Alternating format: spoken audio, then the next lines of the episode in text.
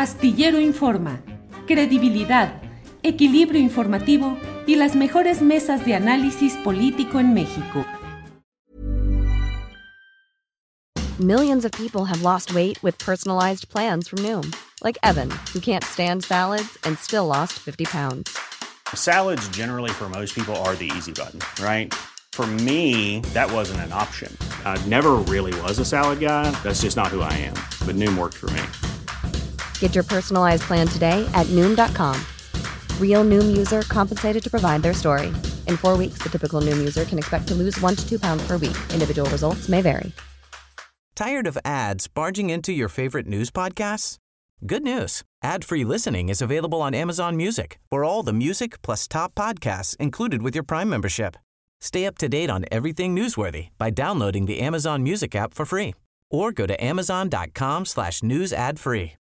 That's amazon.com slash news ad free to catch up on the latest episodes without the ads.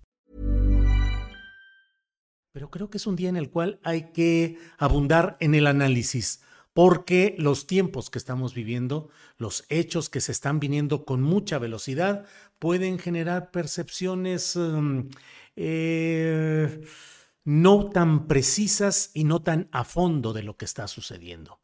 Hoy es un día muy peculiar porque estamos ya en vísperas, estamos ya en, en las horas previas a que comience la resolución del enigma que han representado las nueve candidaturas de Morena a otras tantas entidades federativas, ocho estados y la Ciudad de México. Em, esto tiene una significación muy peculiar y vale la pena detenernos en lo que va sucediendo en muchos de estos lugares. Eh, por principio de cuentas, déjeme decirle que hemos eh, buscado la manera de tratar de mm, eh, ir viendo qué es lo que significa y qué es lo que representa esta resolución de un asunto que tiene varios factores concurrentes para la definición de las candidaturas. Una, las encuestas, que usted sabe que pues siempre ha habido una serie de em, circunstancias que son eh, poco, dan poca confianza en las encuestas en un México como el nuestro, en el país de los litros que no son de a litro, sino de a menos mililitros, los kilos que no son de a kilo y los discursos y las posturas de los políticos que no son exactamente lo que dicen, sino lo que ellos quieren tratar de decir, pues tampoco es que las encuestas de opinión vayan a ser el non plus ultra de la confianza, la credibilidad, la moralidad cívica.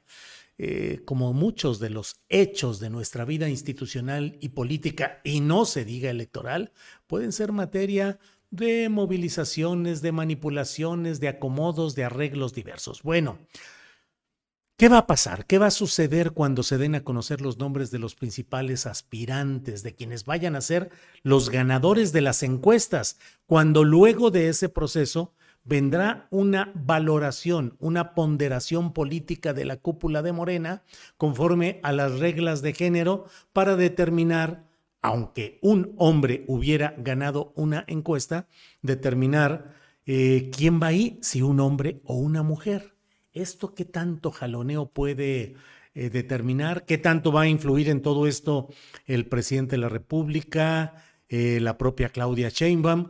Hoy Hernán Gómez, eh, articulista, escritor, periodista, ha publicado que según sus fuentes hoy habrá una reunión entre Claudia Sheinbaum y el presidente López Obrador, que entre otros temas abordarán lo relativo con la resolución de estas encuestas y las postulaciones conforme a los criterios de género. Eso dice em, Hernán Gómez Bruera eh, en un tuit que ha puesto hoy mismo.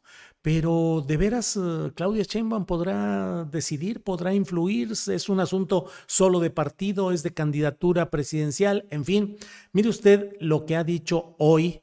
Em, tengo dos videos, tengo ahora el video 2 de lo que, de Chiapas 2, lo que ha dicho em, el propio aspirante a la gubernatura de Chiapas Eduardo Ramírez, que es una hechura absoluta de Manuel Velasco Cuello. Fue su secretario general de gobierno cuando Velasco fue el gobernador, fue presidente del Congreso del Estado de Chiapas con Velasco como gobernador y bueno, esto es lo que ha dicho. Escuchemos, por favor, porque me parece relevante e interesante, sobre todo la parte en la cual él apela a que si Claudia Sheinbaum le pide, le solicita que asuma una postura de unidad y no pelee, digamos, pues si es que él resulta ganador de la encuesta, que él lo va a aceptar. Pero escuchemos, por favor. Adelante.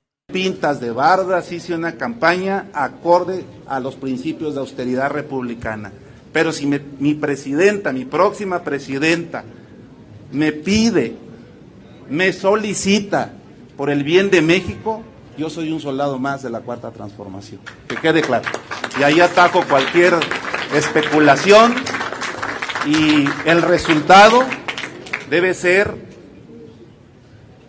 un, un encuentro de unidad. Claro que tenemos aspiraciones, claro que tenemos deseo, yo tengo deseo de servirle a Chiapas, yo no lo niego, me siento sin duda un hombre preparado para esa responsabilidad. Me siento un hombre hecho para enfrentar los grandes retos de Chiapas. Pero también la circunstancia juega un papel en este proceso. Y el presidente nos enseñó cuando nos invitaron, porque yo me sumé al movimiento de regeneración nacional. Yo estaba en otra afiliación partidista. Y cuando me sumé fui claro, lo que yo pueda aportarle al movimiento lo haré. En este momento me vuelve a tocar la oportunidad de buscar la nominación y cierto estoy que tengo la confianza de los chapanecos, pero también estoy cierto que la doctora Claudia es una mujer que está buscando la unidad entre nosotros. Yo le agradezco su atención, su tiempo, su solidaridad para explicarme también cuáles son las circunstancias por las que atraviesa el país. Sin duda, si me toca a mí la candidatura, serviré a Chiapas, pero también si no me toca, Chiapas tendrá que seguir su curso.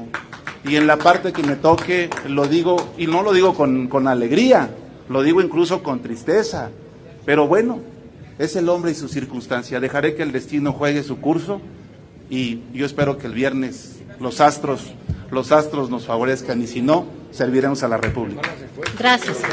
La siguiente pregunta es de eso dijo, pero vean ustedes la manera en la cual el fraseo de Eduardo Ramírez, que es el coordinador de los senadores de Morena, eh, cargo muy importante, Eduardo Ramírez habla pues de la manera en la que puede intervenir eh, Claudia Sheinbaum para pedir, para solicitar que algo sea de una u otra manera.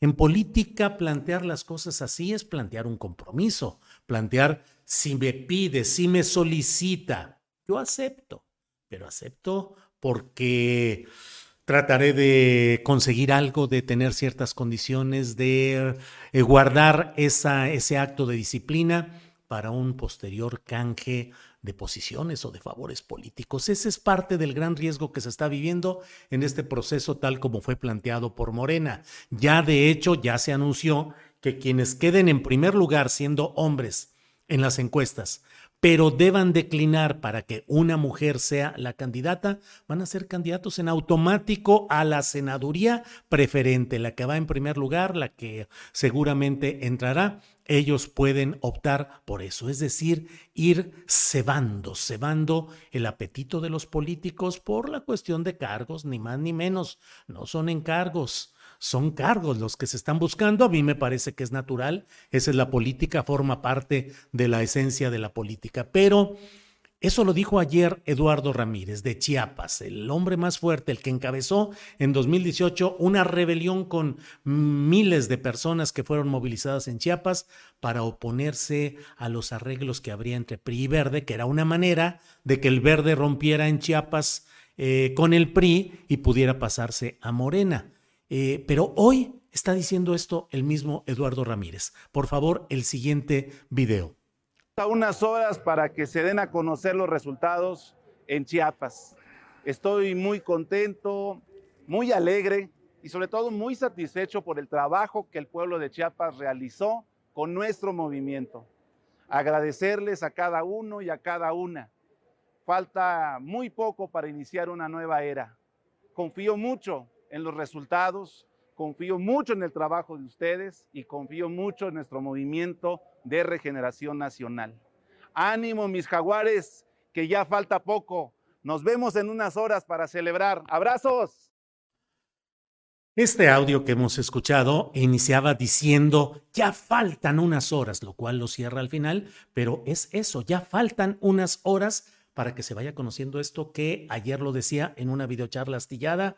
Híjole, si las cosas caminan como las está planeando em, eh, Mario Delgado, híjole, habrá que reconocer que hubo oficio político porque son muy propicias para que haya choques, para que haya problemas, para que haya eh, encontronazos, disidencias, pero bueno, pues eso es lo que están planteando por ahí.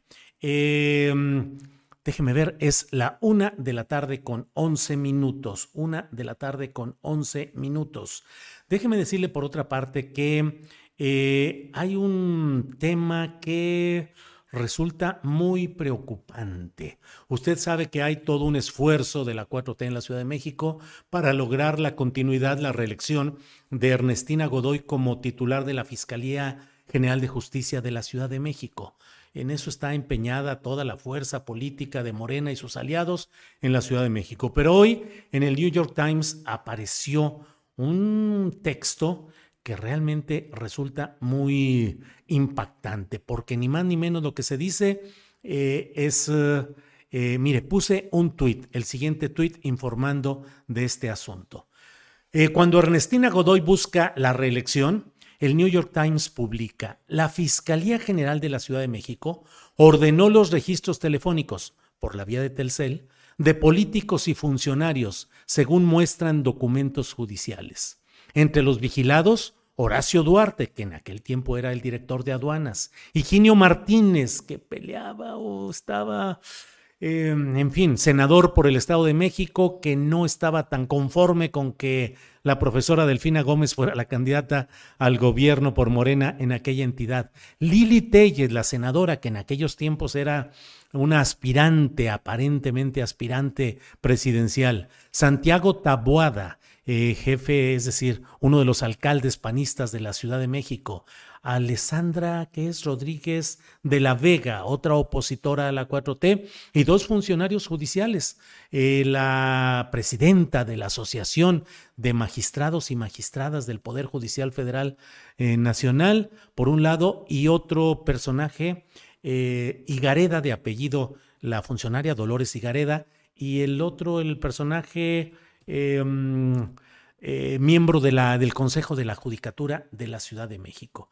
El New, New York Times publicó en México órdenes de vigilancia que parecen una lista de poder político y señala, mm, señala que al menos 14 órdenes legales revisadas por The New York Times muestran que la Fiscalía General ordenó a la compañía de telecomunicaciones más grande de México, es decir, Telcel, que entregara los registros telefónicos y de texto, así como datos de ubicación de más de una docena de destacados funcionarios y políticos mexicanos.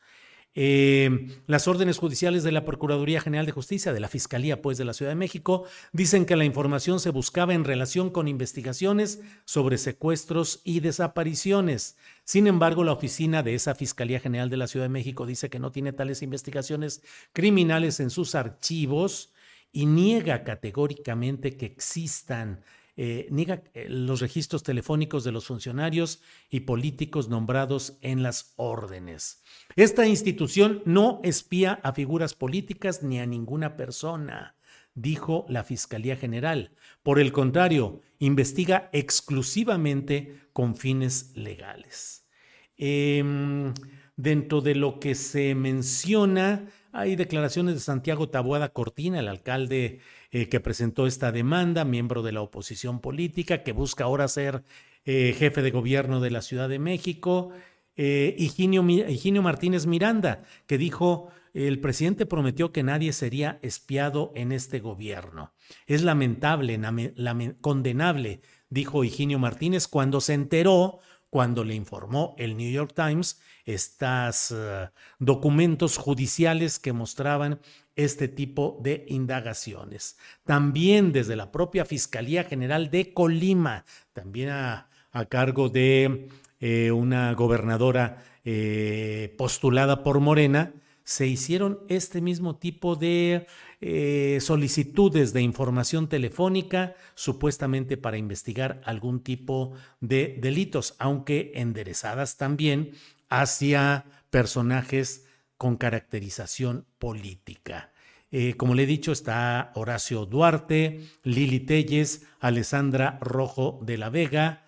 Em, y por otra parte está también Mm, eh, dos, dos, personas relacionadas con el ambiente, con, el, con el, los hechos políticos, con los hechos del Poder Judicial, tanto federal como de la Ciudad de México. Estoy leyendo aquí rápidamente lo que dice esta nota del New York Times eh, en toda la información de esta índole. ¿Qué sucede? Bueno, pues que se está probando que hubo información telefónica que fue solicitada por la Fiscalía de la Ciudad de México y también otras por la Fiscalía de Justicia de Colima con una orientación pues eh, política.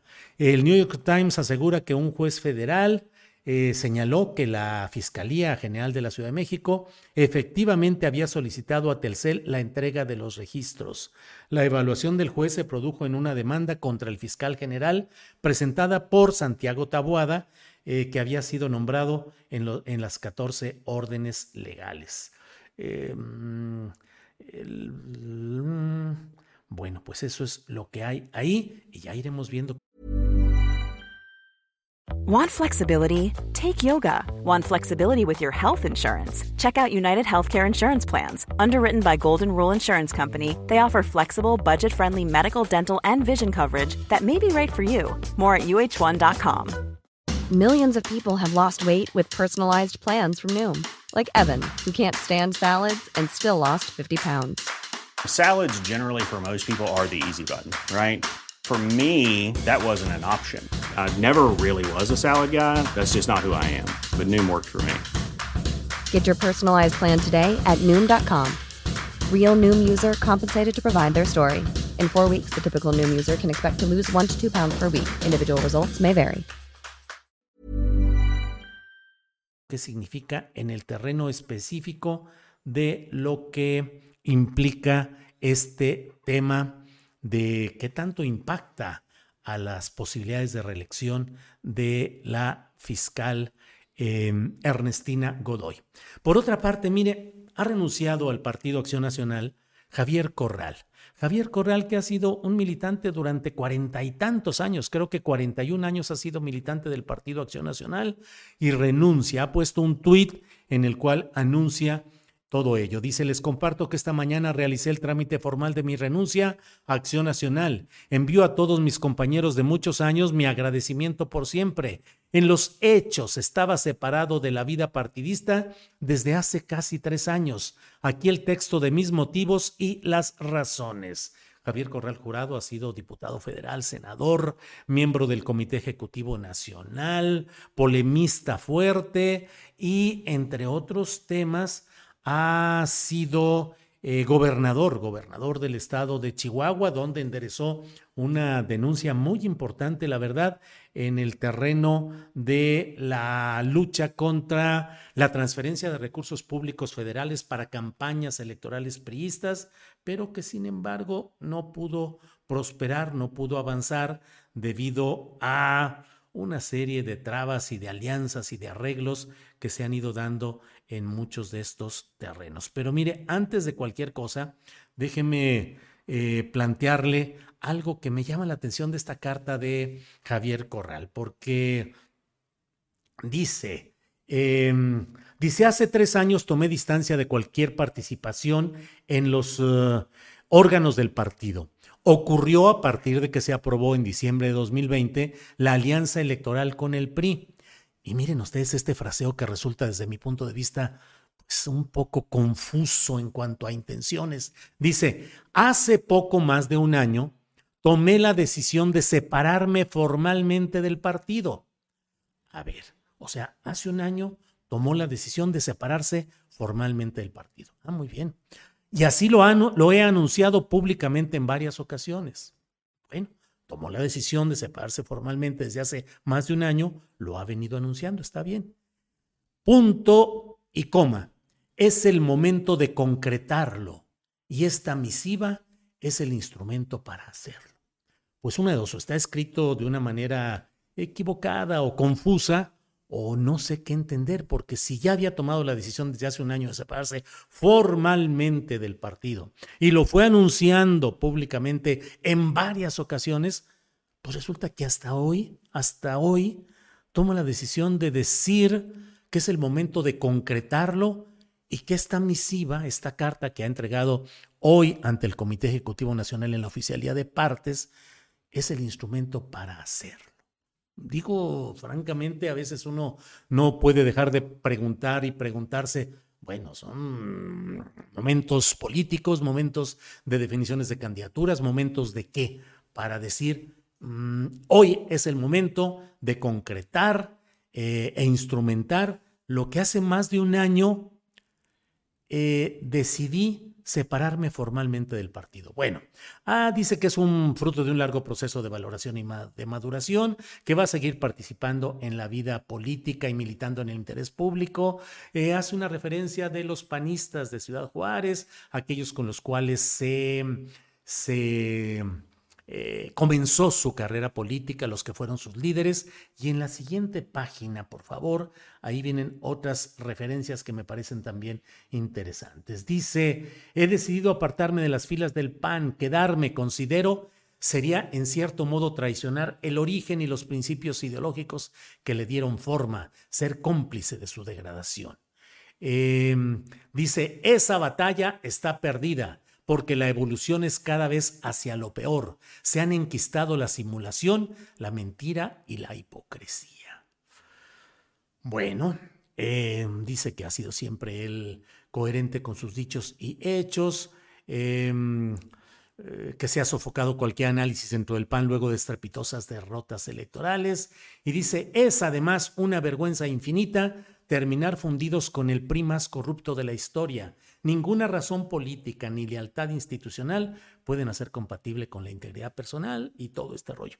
Déjeme tener un poco de memoria histórica y decir que el momento en el cual eh, la mayor fusión del PAN con el PRI no ha sido la declaratoria que se hizo eh, recientemente para fines electorales, sino la peor fusión fue cuando el PAN aceptó reconocer la presidencia de Carlos Salinas de Gortari con un chihuahuense, con Luis H. Álvarez a la cabeza y con Diego Fernández de Ceballos en una fusión real del PRI y del PAN que les permitió ir abriendo paso para quedarse con la gubernatura de Chihuahua, precisamente luego de elecciones fraudulentas que hubo contra Francisco Barrio Terrazas, pero esa fue la mayor fusión. Y a partir de ahí se quedaron con la gubernatura de Guanajuato, con la de Baja California, eh, con eh, Chihuahua, con varios lugares, y se dio un amaciato absoluto. Y allí no hubo una queja por ese momento en el cual se fundieron el PAN y el PRI, porque si hay un momento crítico, vergonzoso, y de retroceso fue ese que estamos hablando. Entonces, bueno, iremos viendo qué es lo que sucede en términos de, eh, de lo que resuelvan políticamente, em, si esto es el preámbulo de una, de una eh, integración a un equipo de campaña que esté ya en camino o qué es lo que suceda. Pero pues ahora sí que estamos en tiempo de brincar y brincar de un lado a otro. Ya iremos viendo qué hay en este tema específico.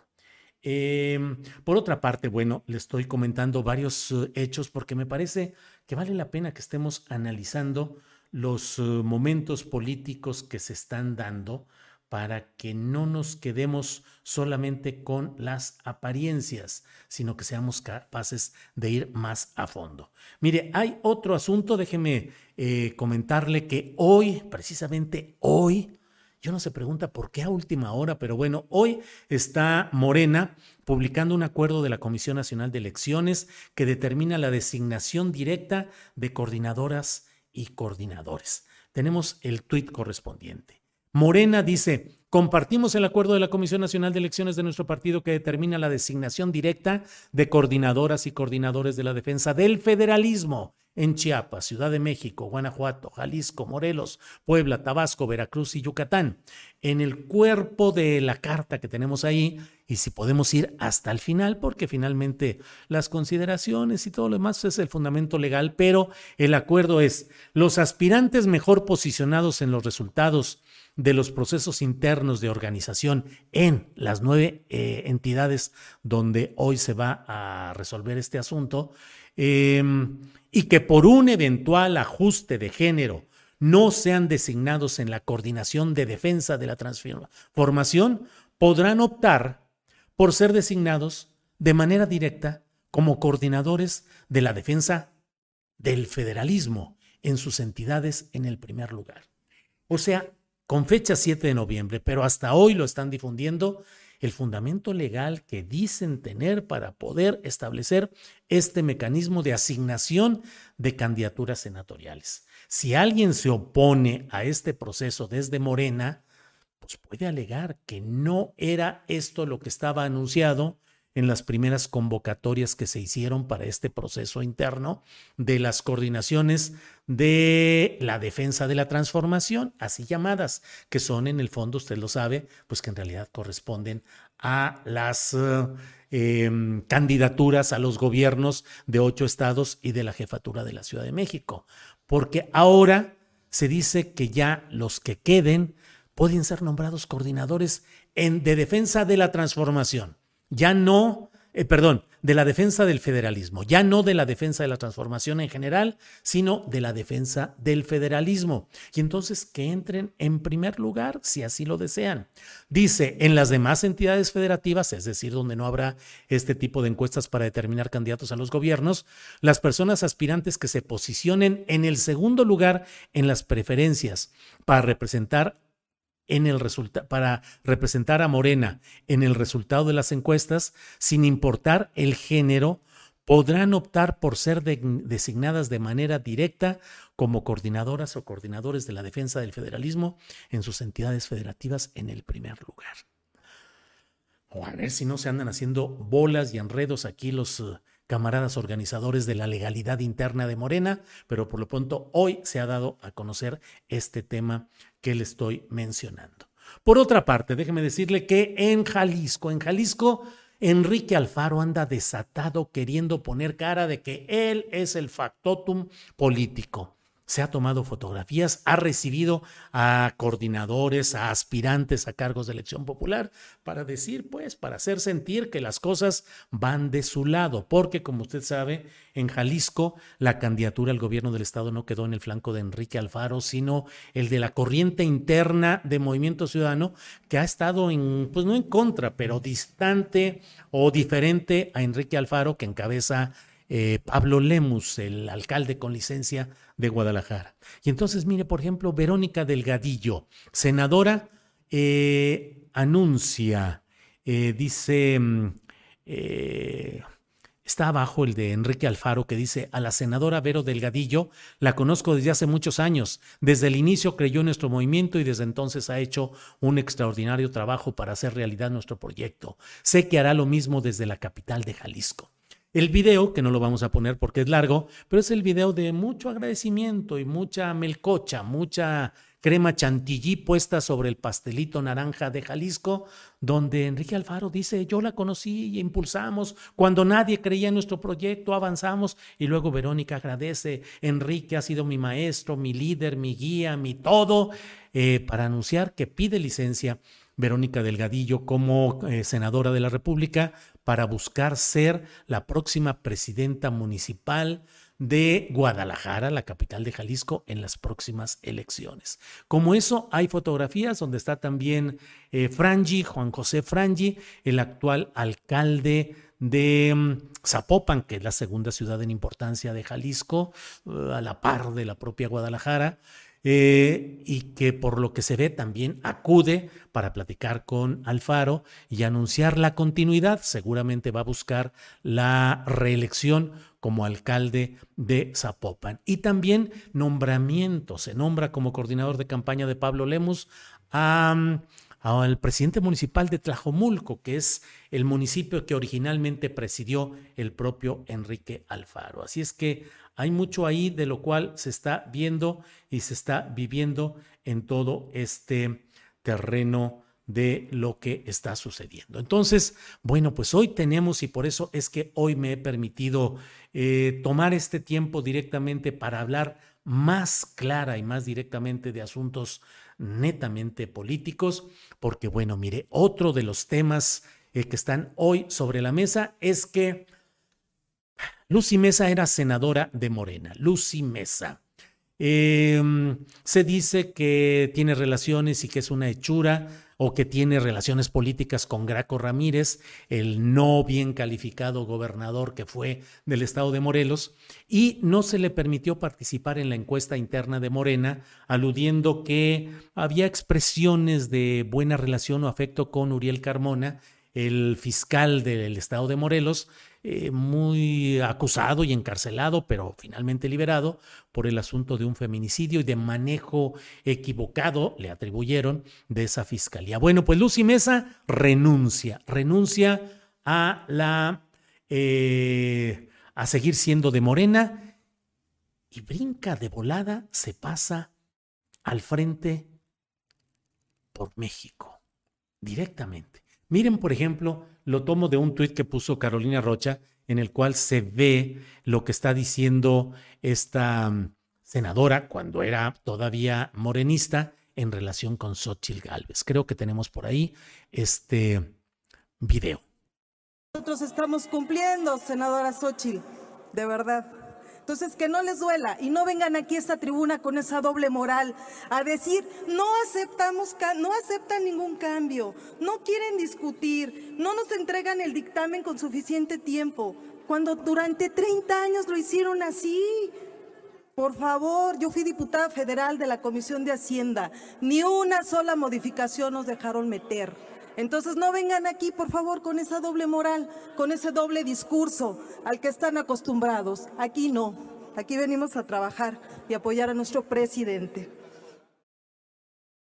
Pues hoy no. Hoy está ya en una fotografía con Marco Cortés, con Alito Moreno y con Jesús Zambrano, que le dan la bienvenida y dicen, claro, estamos con Lucy, vamos para adelante, vamos a echarle ganas. Y ahí está esa escena muy peculiar de lo que implica este tema y este asunto. Entonces, pues bueno, vamos a ir viendo qué es lo que sucede. Eh, Lucy Mesa deja Morena, se pasa al frente, va por México, el frente por México con estos personajes. Todo en una pelea política contra Cuauhtémoc Blanco. Él, ahí están, mire, Lucy Mesa. En Morelos el pueblo manda y hoy acudimos a su mandato. Todo mi compromiso con las y los morelenses, con el Frente Amplio por México y los partidos locales que nos respaldan para rescatar del mal gobierno a nuestro querido Morelos. Tired of ads barging into your favorite news podcasts? Good news. Ad-free listening is available on Amazon Music for all the music plus top podcasts included with your Prime membership. Stay up to date on everything newsworthy by downloading the Amazon Music app for free or go to amazon.com slash news ad free. That's amazon.com slash news ad free to catch up on the latest episodes without the ads. ¿No te encantaría tener 100 dólares extra en tu bolsillo? Haz que un experto bilingüe de TurboTax declare tus impuestos para el 31 de marzo y obtén 100 dólares de vuelta al instante. Porque no importa cuáles hayan sido tus logros del año pasado, TurboTax hace que cuenten. Obtén 100 dólares de vuelta y tus impuestos con 100% de precisión, solo con Intuit TurboTax. Debes declarar para el 31 de marzo. Crédito solo aplicable al costo de la presentación federal con TurboTax Full Service. Oferta sujeta a cambios o cancelación en cualquier momento.